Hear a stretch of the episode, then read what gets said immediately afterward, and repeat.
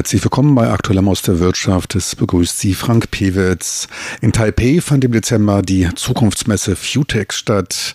Auf der Messe wurden neue, die Entwicklung der nächsten zehn Jahre bestimmende technologische Trends dargestellt. Die Veranstaltung zog auch das Interesse zahlreicher ausländischer Delegationen und Industrievertreter an, unter anderem aus Deutschland, der Schweiz, Frankreich, Großbritannien, Israel, Russland, Indien und natürlich auch Japan und Singapur und weitere.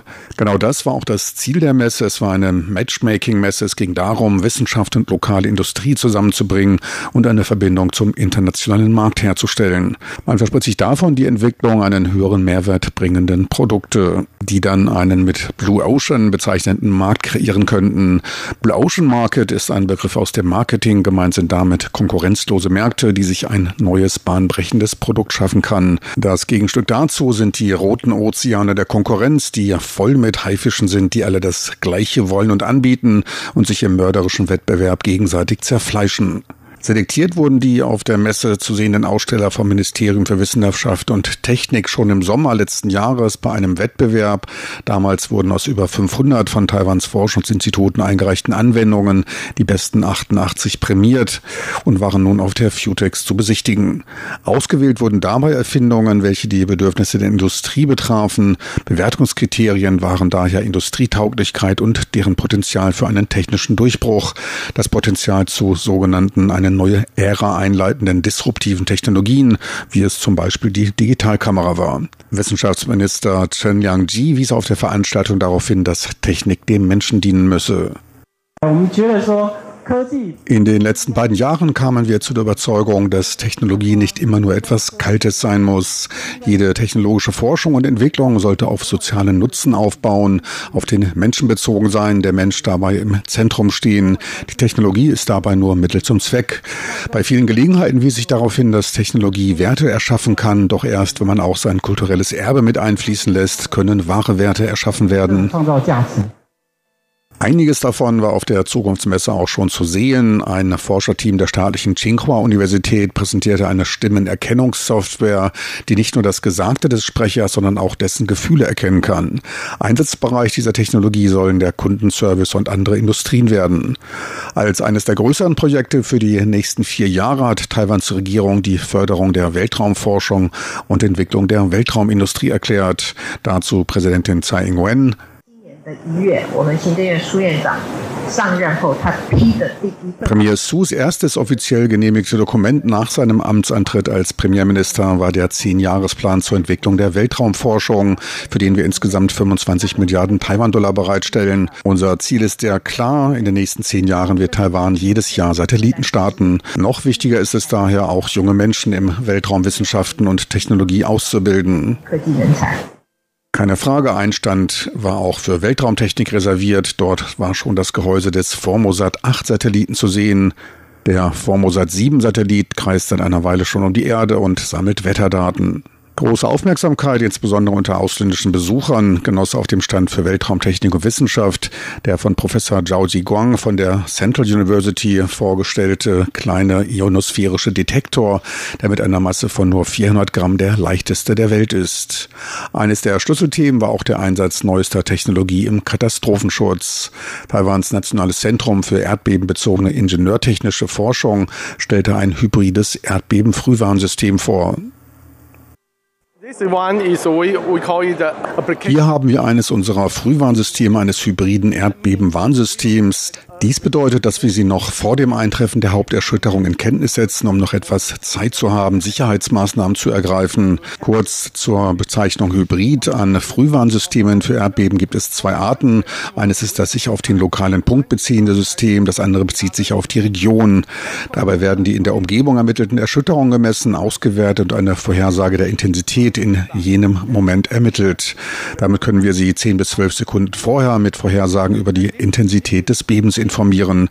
Der große Vorteil dieses lokalen Sensors ist die schnelle Reaktion auf örtliche Beben, die wegen der unmittelbaren Nähe am gefährlichsten sind. Man hat damit mehr Zeit zu reagieren.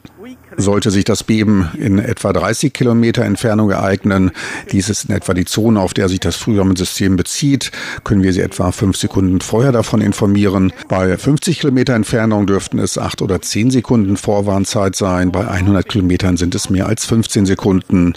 Dann gibt es noch das regionale Warnsystem, welches im Allgemeinen von der Wetterzentrale der Regierung betrieben wird. Sie betreiben hunderte von seismografischen Messstationen, die über ganz Taiwan verteilt sind und sammeln rund um die Uhr über ihren Server Daten. Jedes Mal, wenn sich ein Erdbeben ereignet, muss dies von mindestens fünf Messstationen wahrgenommen werden. Sind es nur ein oder zwei Stationen, dürfte es kein Erdbeben sein. Da könnte es auch am Gerät liegen oder es könnte auch eine Bodenerosion sein oder auch ein menschlicher Fehler vorliegen. Doch wenn diese fünf, zehn bis zwanzig Kilometer auseinanderliegenden Messstationen ein Beben bemerken, dann ist es ein echtes Beben. Das regionale System ist sehr akkurat. Es kommt fast nie zu Fehlalarmen, denn so etwas kann man sich nicht leisten. Da läuft man sonst Gefahr, beschuldigt zu werden. Mit den fünf Stationen hat man ziemliche Sicherheit. Warnungen können damit 15 bis 20 Sekunden früher abgegeben werden. Dies ist für Taipei schon recht gut. Sollte es sich in Hualien in 150 bis 170 Kilometern Entfernung ereignen, hat man mehr als 15 bis 20 Sekunden Vorwarnzeit. Dies ist schön für Taipei, doch nicht schön für Hualien, denn Hualien liegt sehr dicht am Epizentrum dran. Sie können mit dem regionalen System nicht rechtzeitig gewarnt werden. Diese sind nur für weiter entfernt gelegene Regionen hilfreich. Und genau deshalb haben wir in unserem System diese beiden Systeme, das regionale und das On-Site-System, zu einem Hybriden vereint. Doch ab welcher Intensität wird gewarnt, ohne die Menschen unnötig zu verängstigen? Typically, intensity 4. Normalerweise geschieht dies ab Intensität 4. Dafür gibt es zwei Gründe. Stärke 4 wird von jedermann bemerkt, Gebäude stürzen dabei aber noch nicht ein. Bei der Intensität von 6 oder 7 werden einige Gebäude zusammenfallen. Es wird Tote und Verletzte geben. Hier in Taipei wird die Meldung ab Stärke 4 gesendet, allerdings nicht in Hualien, denn dort gibt es zu viele Erdbeben. Dort gibt es zigmal Erdbeben der Stärke 4. Deshalb wird dort erst ab Stufe 5 gewarnt. Die Leute dort sind mit der Stufe 4 vertraut. Stufe 5 ereignet ereignet sich jährlich nur einige Male. Wir geben diese Informationen zur Einstellung, doch wer die Frühwarnstufe etwas anders eingestellt haben möchte, kann dies auch tun. Beim Baukodex gibt es in Taiwan je nach lokalen Bedingungen unterschiedliche Anforderungen. In Hualien sind diese etwas strenger. Dieses hybride Erdbeben-Frühwarnsystem wird mittlerweile auch schon in Demonstrationsprojekten wie größeren Wohnblocks mit mehreren hundert Wohnungen eingesetzt.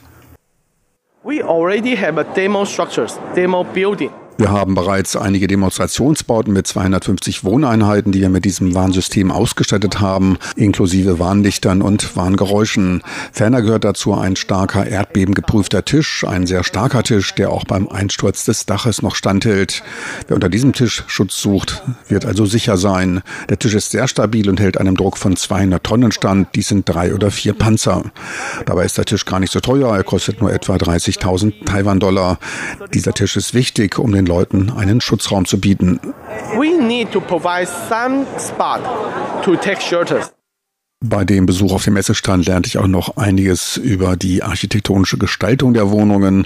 Das Wohnzimmer in taiwanischen Wohnungen ist oft sehr groß, die anderen Zimmer dann entsprechend klein, die Gänge oft auch schmal. Das heißt also, dort sind viele Wände nebeneinander. Das sorgt für Stabilität und genau dort sollte man sich dann auch bei einem schwereren Erdbeben aufhalten wenn man über keinen Tisch verfügen sollte, der drei Panzer tragen kann. 30.000 Taiwan-Dollar sind übrigens 1.000 US-Dollar. Insgesamt wohl gut angelegtes Geld in Erdbebengebieten.